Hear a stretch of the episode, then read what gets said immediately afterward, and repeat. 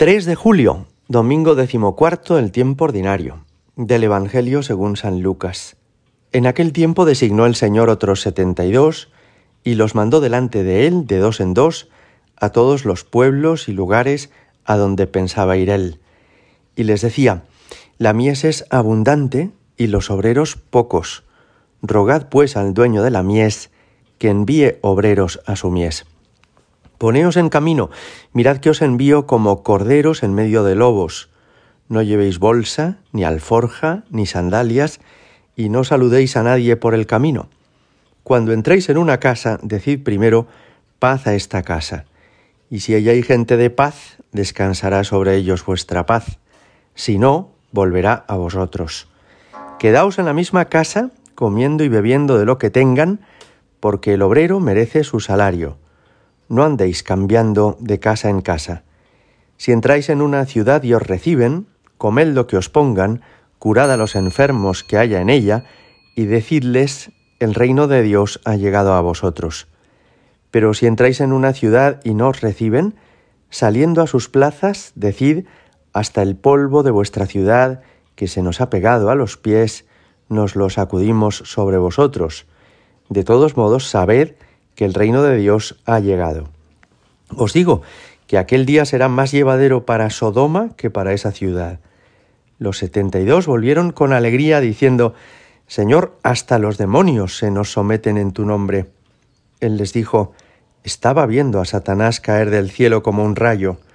Mirad, os he dado el poder de pisotear serpientes y escorpiones y todo poder del enemigo, y nada os hará daño alguno. Sin embargo, no estéis alegres porque se os someten los espíritus, estad alegres porque vuestros nombres están inscritos en el cielo. Palabra del Señor.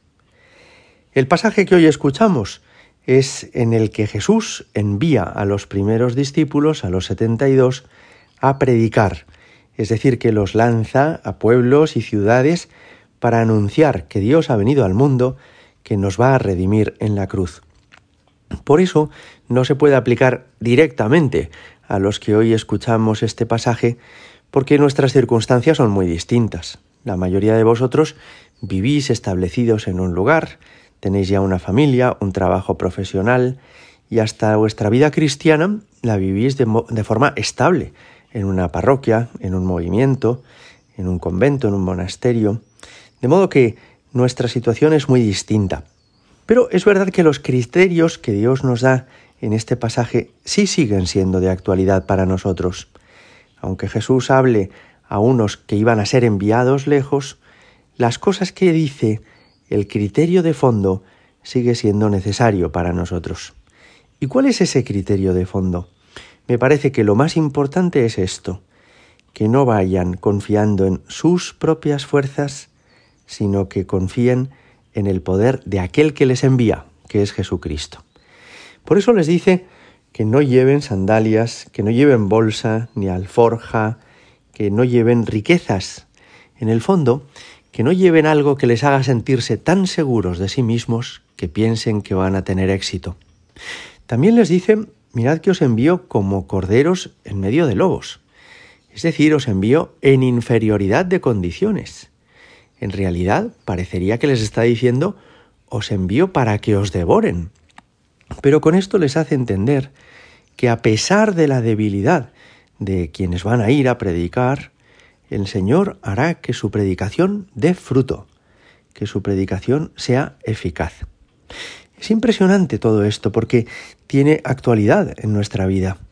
También nosotros tenemos que emprender muchas tareas y muchas que hacemos por la gloria de Dios tareas apostólicas, actividades que desarrollamos en la parroquia o en otros lugares, y siempre tenemos como esa tentación de pensar, mira, lo voy a organizar perfecto para que sí o sí esto tenga que dar resultado. Y no, la vida no es así. Lo mismo los padres de familia que pretenden como asegurarse por completo, tener bajo control absoluto la vida de cada uno de sus hijos. No, esto no, no funciona así sino que cada uno hemos de hacer las cosas con interés, con cariño, con ilusión, pero confiar que el que hace que den fruto estas cosas es Dios, que es su poder el que al final termina saliendo adelante. Por eso, cuando los apóstoles después vuelven y le dicen a Jesús, Señor, hasta los demonios se nos someten en tu nombre. Jesús les responde, no estéis alegres porque se os someten los espíritus, que es como decirles, no estés alegre porque te ha ido todo bien, porque has tenido éxito, porque todo ha funcionado como esperabas. Estad alegres porque vuestros nombres están inscritos en el cielo. Es decir, porque Dios nos lleva en su corazón, porque nos ama tanto que nuestro nombre está ya inscrito en el cielo, que el Señor nos está esperando, que nos ha predestinado para gozar eternamente de su compañía en el cielo. Todo esto nos sirve mucho.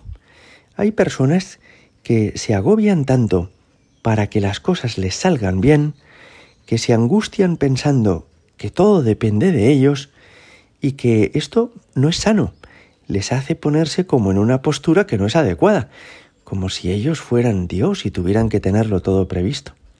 Luego hay otras personas que al revés, se abandonan, no hacen nada y piensan que Dios tiene que hacer por ellos todas las cosas. No, no. Jesús, por un lado, espera de nuestro trabajo, esfuerzo, interés, cariño, por eso envió a los discípulos a predicar, pero al mismo tiempo les hace ir con humildad, con la confianza puesta en el corazón de Jesucristo. Hoy te pedimos, Señor, que nos des la gracia, en nuestras circunstancias que son distintas de las de aquellos evangelizadores, de poner de nuestra parte todo el interés que podamos en hacer las cosas, también en nuestro propio crecimiento espiritual, pero poner interés no es poner en ello nuestra confianza. Nuestra confianza eres tú, que tú no nos dejas, que tú nos quieres, que llevas nuestro nombre grabado en tu corazón. Gloria al Padre y al Hijo y al Espíritu Santo, como era en el principio, ahora y siempre, y por los siglos de los siglos. Amén.